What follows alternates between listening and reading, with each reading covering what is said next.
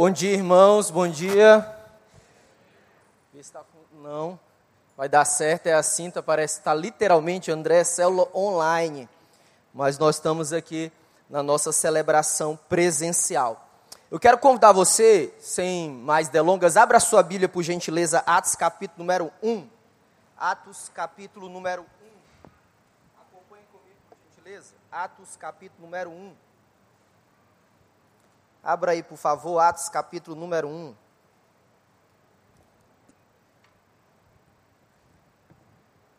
Essas coisas acontecem, tecnologia. Meus irmãos, eu quero compartilhar com você hoje. Você que nos acompanha pela internet, você que já faz parte de uma célula, você que ainda não faz parte, você que está aí nos acompanhando aqui, eu quero compartilhar com você sobre o potencial da igreja. Recentemente eu voltei de uns dias de férias no meu estado amado, estado do Ceará, cidade Fortaleza. E num dos nossos passeios ali, eu me deparei com uma árvore, ela estava muito caída no chão. Aquela árvore, ela bomba nas redes sociais como lugar de turismo. Ela é conhecida como árvore da preguiça, lá em Jericoacoara. Deus falou assim comigo através do seu espírito: Olha, tem vidas, famílias e tem igrejas que estão como uma árvore, como essa árvore. Mas eu quero ministrar no teu coração sobre o potencial, a potência da igreja. Acompanha comigo Atos a partir do verso 6, diz assim a palavra de Deus. Então os que estavam reunidos lhe perguntaram: Senhor, é nesse tempo que vai restaurar o reino a Israel? Ele lhes respondeu: Não compete a vocês saber os tempos ou as datas que o Pai estabeleceu pela sua própria autoridade, mas receberão poder quando o Espírito Santo descer sobre vocês, e serão minhas testemunhas em Jerusalém, em toda a Judéia, Samaria e até os confins da terra. Verso 9. Tendo dito isso, foi elevado às alturas, enquanto eles olhavam e a nuvem o encobriu da vista deles. E eles ficaram com os olhos fixos no céu enquanto ele subia. De repente, surgiram diante dele dois homens vestidos de branco, que lhes disseram: Galileus, por que vocês estão olhando para o céu? Esse mesmo Jesus, que dentre vós foi elevado aos céus, voltará da mesma forma como, como viram subir, que o Senhor nos abençoe. Deixa eu dizer para você: potência significa energia, potência significa capacidade de mover alguma coisa.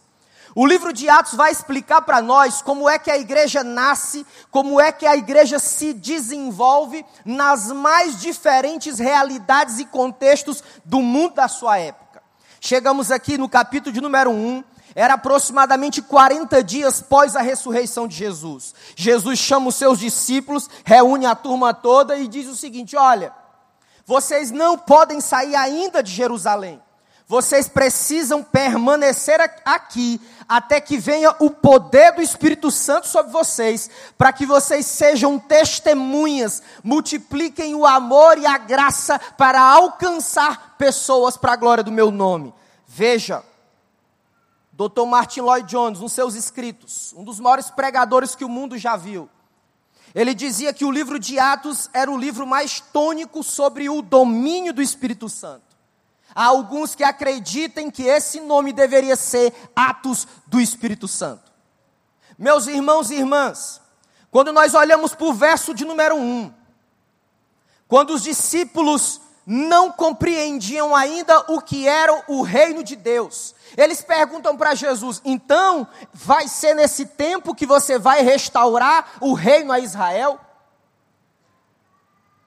Uma das coisas que eu tenho me preocupado muito é, é essa tentação que a igreja, que nós temos, como indivíduos, como famílias, de flertar o tempo todo com os jogos de poder do mundo moderno. Não diferente dos discípulos de Jesus, não diferente daqueles que viram o poder de Jesus operar, restaurando, libertando, curando vidas. Eles entendem que o reino que Jesus está falando era político. Sabe o que nós podemos aprender aqui? Que a potência da igreja, a força da igreja, a energia da igreja não é sobre quaisquer poder político humano, mas a potência da igreja, a força da igreja é o poder do Espírito Santo. Eu gosto sempre de ter liberdade. Quando nós olhamos o profetismo bíblico escrito no Antigo Testamento, nós podemos ver ali homens e mulheres de Deus que levavam palavras proféticas, palavras de denúncia, não importando o poder político. Eu fiquei curioso e comecei a pensar, mas por que, que eles estavam confundindo o reino de Deus com o reino de um poder político? Por quê? E aí você tem que ir para a história bíblica. Os judeus, eles acreditavam que eles eram tão bons, tão bons, tão bons, que eles iam dominar o mundo. Ora, o povo estava ainda sobre a tirania do Império de Roma. Os romanos, eles exigiam que todas as pessoas rendessem adoração ao imperador. O que é que eles pensam quando escutam Jesus falar do reino? Eles dizem assim: agora chegou a nossa vez. Agora, quando o Espírito Santo vier, nós vamos eleger, na verdade não se elege, mas nós vamos ter alguém que vai governar o mundo. Ô gente, é perigosíssimo. Deixa eu dizer para você, desde Babel, lá em Gênesis, nós, como indivíduos, como famílias e como igrejas, temos sede de poder humano. Mas sabemos qual foi a consequência de Babel. Muitas vezes nós confundimos crescimento, desenvolvimento com inchaço. Quando Jesus está falando acerca da vinda do Espírito Santo, Jesus está dizendo: ei, a potência da igreja está no Espírito Santo que vai dar clareza do propósito. Mas o que é o reino de Deus? Os discípulos, os judeus, achavam que o reino de Deus seria um reino humano. Mas não. Jesus se refere em Marcos capítulo 4, verso 30 ao 32, que sabe o que é comparado o reino de Deus. O reino de Deus não é comparado aos banquetes e os palácios em Brasília ou em qualquer outra região do mundo. O reino de Deus, ele não é territorial. Eu não acho ele no mapa. O reino de Deus, ele não é local. O reino de Deus é internacional. O reino de Deus também é das crianças. Esse é o reino de Deus. Quando eu penso no reino internacional, eu vejo o Leandro, não sei se ele está conectado ainda, Érica. Mas o Leandro, na celebração das nove, enviou para nós uma mensagem dizendo o seguinte: Olha, eu estou em Dublin, na Irlanda, estou me recuperando de um AVC, mas eu tenho sido tremendamente abençoado pelas transmissões das celebrações online da Igreja do Recreio.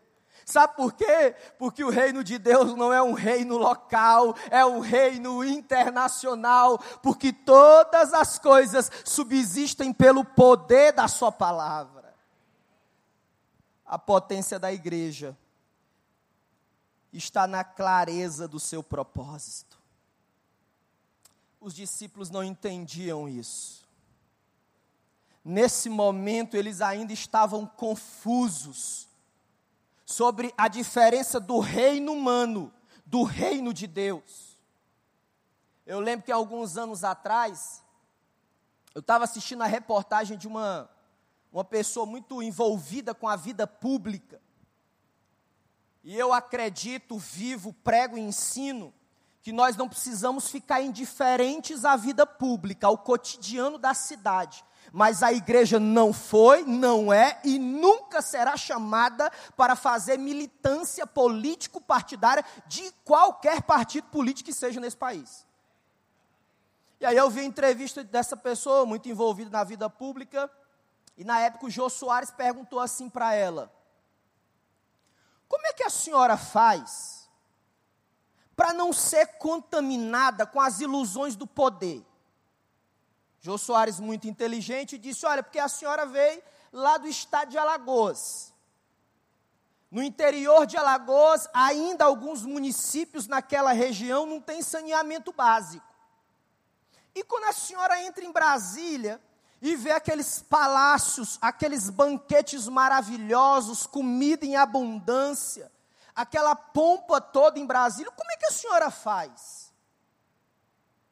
Aí ela olha para ele e diz assim: É simples, Jô Soares. Eu olho para o espelho, me vejo diante do espelho e digo: Eu não sou essa pessoa. Eu não sou essa pessoa. E aí ela diz o nome dela diz de onde ela veio e para que que ela havia sido chamada para fazer naquele lugar. Deixa eu dizer para você, o reino de Deus é incomparável, inabalável, inabalável. Você crê nisso? Diga amém, celebre ao Senhor com as suas palmas se você puder. É semelhante a um grãozinho de mostarda o reino de Deus. Mas veja o verso 8 comigo o verso de número 8. Jesus vai responder a eles o seguinte, verso 7. Ele diz o seguinte: Não compete a vocês saber os tempos ou as datas que o Pai estabeleceu pela sua autoridade, mas receberão poder quando o Espírito Santo descer sobre vocês e serão minhas testemunhas em Jerusalém, Judéia, Samária e os confins da terra. Sabe onde é que está a potência da igreja? Está na clareza do seu propósito. Mas a potência da igreja também está em indivíduos, famílias inteiras, viverem de duas maneiras viverem guiadas pelo Espírito Santo e viverem no poder do Espírito Santo. Jesus diz assim: Olha, o Espírito Santo vai vir sobre vocês. Viver na direção do Espírito Santo é enxergar em mesmo em meio a esses tempos de escuridão, esses tempos tenebrosos por muitas razões, mesmo em meio a isso, nós nos adaptarmos, como disse aqui a Kátia, nos reorganizarmos nas redes, seja online ou presencial, e continuar proclamando o governo, o senhorio e a autoridade de Jesus Cristo, nosso Senhor. Viver na direção do Espírito Santo. Viver na direção do Espírito Santo significa menos interesse de satisfação pessoal para olhar para as necessidades do mundo. Ô gente, quando nós pensamos a nove quilômetros de distância, o nosso centro de cuidado humano, Deus fazendo grandes coisas naquele lugar, um povo vivendo na direção do Espírito Santo, impactando famílias pelo poder do nome de Jesus. Mas como esquecer das centenas de células que acontecem online ou presencial, experimentando a graça de Jesus, o perdão de Jesus, a misericórdia de Jesus muita coisa maravilhosa acontecendo, e acontece quando vivemos na direção e no poder do Espírito Santo. Quando estava vindo para cá, recebi a imagem de uma célula ontem na praia, que coisa maravilhosa. Essas notícias alegram o coração da gente, sabe por quê? Porque nós somos chamados por Deus. Jesus diz que o Espírito Santo vai vir para nós sermos testemunhas, seja na internet, seja na praia, seja no trabalho, mas dizer que Ele é Senhor sobre todas as coisas.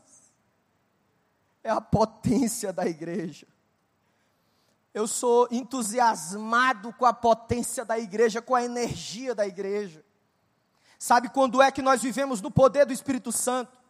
Quando nós queremos romper, dar um final a uma vida de acomodação, de manutenção na família, na igreja e passamos a olhar aquilo para qual fomos chamados. Fomos chamados para crescer na oração, na palavra, no discipulado, na pregação, no serviço. É um convite para todos nós. Jesus disse: vocês vão ser testemunhas. A palavra testemunha significa ser mártir. Olha isso. Nunca vou me esquecer da ilustração do pastor Ivênio dos Santos pregando aqui em nossa igreja. Ele disse assim: tem muita gente que está vivendo a fé cristã como se tivesse um parque de diversões. Não. Nós estamos numa luta que, como disse Jesus, somente o Pai saberá o dia da sua vinda. Esses profetas do caos, que desde que eu sou adolescente, não faz muito tempo, desde a minha adolescência, que foi outro dia, eles dizem toda hora que é 2000, é 2010, já mudou para 2020, é toda hora mudando, mas a potência da igreja não está em ouvir esses profetas do Apocalipse, mas a potência da igreja está em viver o dia a dia na direção e no poder do Espírito Santo. Veja agora o nosso o versículo 9 e o versículo de número 11. Quero que você preste muita atenção nesses dois versículos. Na verdade, nesses três versículos. Olha que coisa interessante. Lucas está escrevendo aqui o livro de Atos.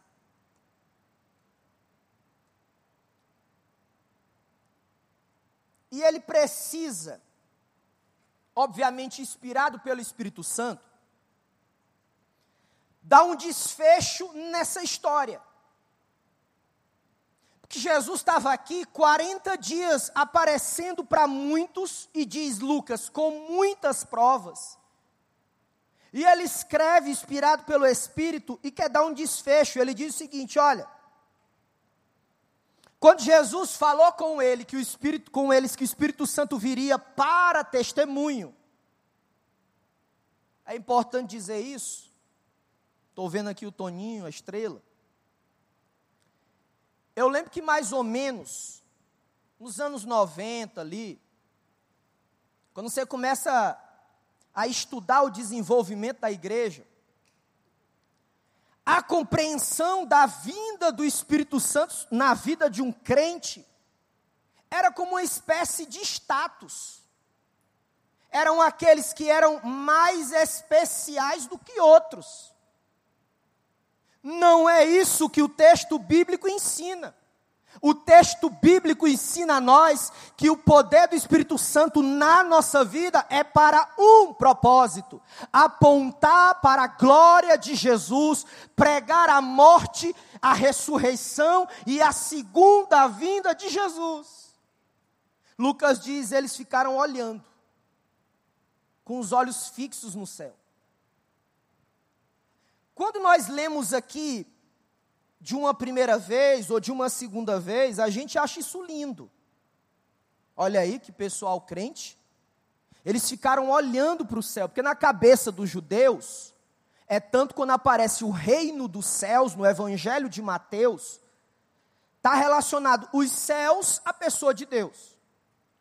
E aí eles estão olhando para o céu, olhando. Jesus foi, eles continuam olhando. Jesus está lá à destra de Deus, eles continuam olhando. Até que aparecem dois anjos. E faz uma pergunta incômoda. E a pergunta é o seguinte: Por que, que vocês estão olhando para o céu? Eu fico imaginando aqui essa pergunta sendo feita para nós hoje olhando, admirando. E aí bate no seu coração, por que você está olhando para o céu? Aí talvez você diga: ah, mas o salmista diz que o meu socorro vem do Senhor, está correto, mas a aplicação aqui não é essa. Era como se os anjos dissessem: moçada, tem muita coisa para a gente fazer. Vocês não entenderam? É Jerusalém, é Judéia, é Samaria e até os confins da terra. Veja, a potência da igreja está em ter Jesus no centro da sua vida e não nas periferias da vida. Quando eu tenho Jesus no centro da minha vida, eu consigo ver a dor do mundo eu consigo sentir a dor do mundo. Nós ouvimos aqui, há uns três domingos atrás, um jovem que não conhecia Jesus como Salvador da sua vida. E aquele jovem recebe o convite de alguém, chega numa célula que é a igreja nas casas não é um apêndice da igreja, mas é a igreja nas casas, é o poder de Deus nas casas, é a revelação de Jesus nas casas e agora nas casas e na rede mundial de computadores. E aquele jovem diz: Olha, eu não sei como é que seria a minha vida,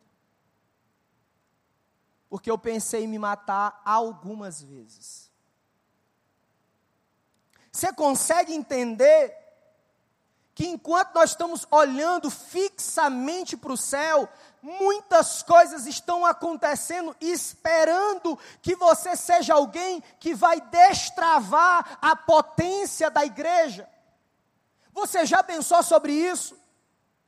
Não há qualquer problema em nós suplicarmos a graça de Deus para atender às nossas necessidades, não há problema.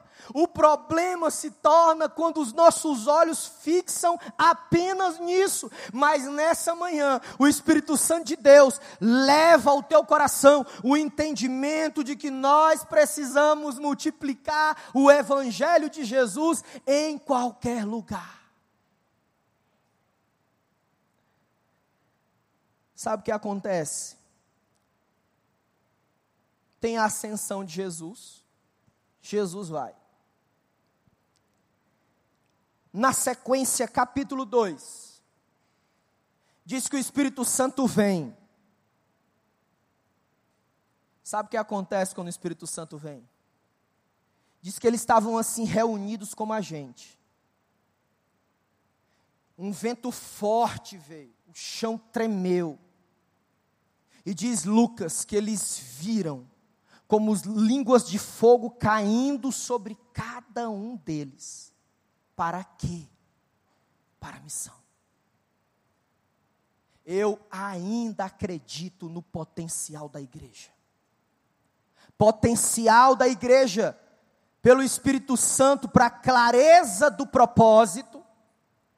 Potencial da igreja quando vive na direção e no poder do Espírito Santo, e o potencial da igreja quando tem Jesus no centro da sua vida. Não há nada mais importante para nós, absolutamente nada, que senão vidas rendidas ao governo de Jesus, pessoas sendo batizadas ali, discipuladas e enviadas ao mundo para continuar Atos capítulo 29. Eu quero convidar você a ficar de pé em nome de Jesus. Sabe quando é que acontece confusão, gente? Quando nós não entendemos o potencial da igreja. Lembra da árvore caída? Eu fiz uma oração com Deus naquele dia, dizendo o seguinte: Senhor, que tu possa levantar vidas, famílias e igrejas que estejam dormindo deitadas, e que possamos edificar o reino de Deus. Ao longo desse tempo que eu estou servindo aqui, vai fazer 11 anos daqui a pouco, eu pela primeira vez estou pregando uma mensagem especificamente sobre igreja. Eu tenho sido incomodado pelo Senhor, porque, gente, chegou a nossa hora, a nossa hora é agora Pastor, mas eu tenho muitas necessidades, eu também tenho. Mas quando nós temos Jesus no centro da nossa vida, Ele vai res resolvendo as nossas, para que juntos possamos abalar ao mundo, como aconteceu no livro de Atos. Eu quero convidar você a tomar uma decisão nessa manhã. Uma decisão nessa manhã. Uma. Você que está na internet também. Se você diz assim, eu quero viver o potencial da igreja. Porque a perseguição não parou a igreja. O Coliseu não parou a igreja. A pandemia não parou a igreja. Eu quero convidar você a fazer essa oração comigo. Nós vamos ouvir uma canção. E você vai tomar uma decisão com Deus. Sabe do que, que nós não precisamos? De telespectadores. Nós precisamos de gente que vai colocar a mão na massa. Gente que vai se apresentar para servir com as crianças. Gente que vai se apresentar para servir no centro de cuidado humano. Gente que vai se apresentar para servir, para pegar um smartphone, um iPad, um iPhone, liderar o povo de Deus. Porque se você tem um Espírito Santo, você pode servir na casa do Senhor. Se você foi batizado no Espírito Santo, na sua conversão, Deus pode usar a sua vida. Eu quero convidar você a cantar comigo. Transformar essa canção em oração. Oh, gente, tem muita coisa para nós fazermos ainda. Muitas coisas. O mundo vai se deteriorando, mas o mundo já vem se deteriorando há muito tempo. Em vez de nós ficarmos nas redes sociais brigando pelo político A, pelo B, pelo C, arrumando desculpa para o político que eu gosto mais, não, esse não fez, esse fez, sabe o que a gente precisa fazer? Amar essa palavra e ouvir Deus falar conosco, como falou com Ezequiel: come o rolo do livro da lei. Nós estamos aqui no sábado orando, clamando a presença do Espírito Santo. Eu não creio, eu não creio numa igreja que viva sem o poder do Espírito Santo. Eu não creio. Nós estamos aqui, né, Pastor Clóvis? Falei com o Diego, não é para orar pelas células, não, é para orar com as células, é para orar com a igreja, é para orar com você, para que as portas do inferno caiam diante de nós. E nós começamos a entrar e resgatar dependentes químicos, a restaurar marido, a batizar gente, a treinar crianças, enviar adolescentes, jovens para a obra que Ele quer fazer. Se não for desse jeito, se não for assim, se não for viver o potencial da igreja, não vai dar para mim. Mas se for para nós vivermos o potencial da igreja juntos, restaurar o caído, levantar líderes, plantar igrejas, avançar na obra missionária, nós vamos até que o rei venha, e eu creio, quando ele vir, diz Apocalipse, ele vai juntar homens de todas as tribos, povos, raças e línguas do mundo, e essas pessoas vão dizer diante dele: Santo, Santo, Santo é o Cordeiro de Deus. Você crê nisso? Canta comigo essa canção. E diz assim: Pai, eu estou aqui Deus, eu estou na área, eu quero viver o potencial da igreja. Canta com a gente em adoração. Pressionados, canta, adora. Nós somos pressionados, perplexos, ficamos até perplexos, não desesperados. A letra vai ser projetada aí, canta com a gente. Diga assim: Eu estou de pé, a igreja está de pé. Perseguidos, mas não abandonados Pode aplaudir, celebra com as palmas assim, ó. Bem bonito, vai. Mas não destruído. Cadê as palmas? Celebra. Vai, ó.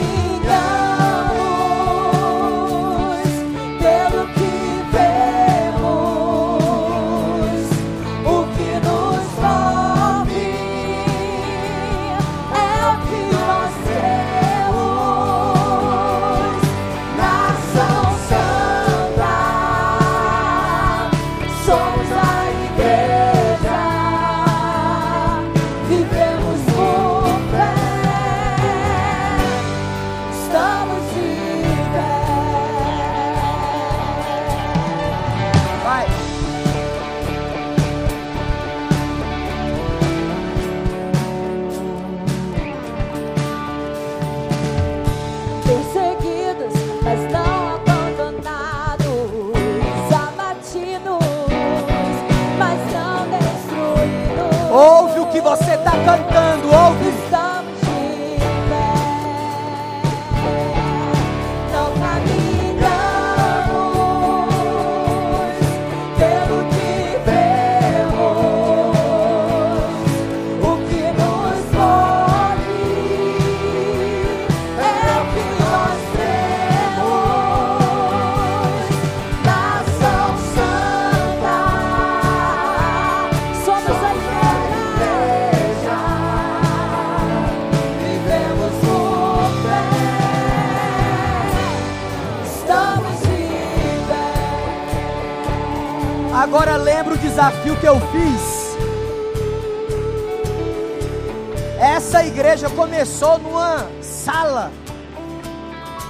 apartamento lá no Barra Sul. Aí você vai ouvindo a melodia dessa canção. Na casa do irmão Sérgio e da irmã Sônia. O tempo passou, chegou um jovem pastor, pastor Vander. Naquela época ele tinha cabelo, não sei se ele está assistindo aí. E ele começou a crer no na potência da igreja. E nós rompemos 32 anos. Eu quero fazer um desafio para você hoje. Você sair do seu lugar usando as faculdades da sua inteligência e se colocando aqui, ó, de maneira espaçada, se você diz assim: "Eu quero viver a potência da igreja". Não sei quanto tempo você é crente ou não, mas eu quero convidar você a sair do seu lugar enquanto a gente canta. Eu quero orar pela sua vida aqui. Ó. Você que está liderando, você que quer liderar, você que deixou de liderar, vem aqui. Eu quero orar pela sua vida. Você diz assim: Eu quero, eu quero, Pastor Marcos, viver a potência da igreja.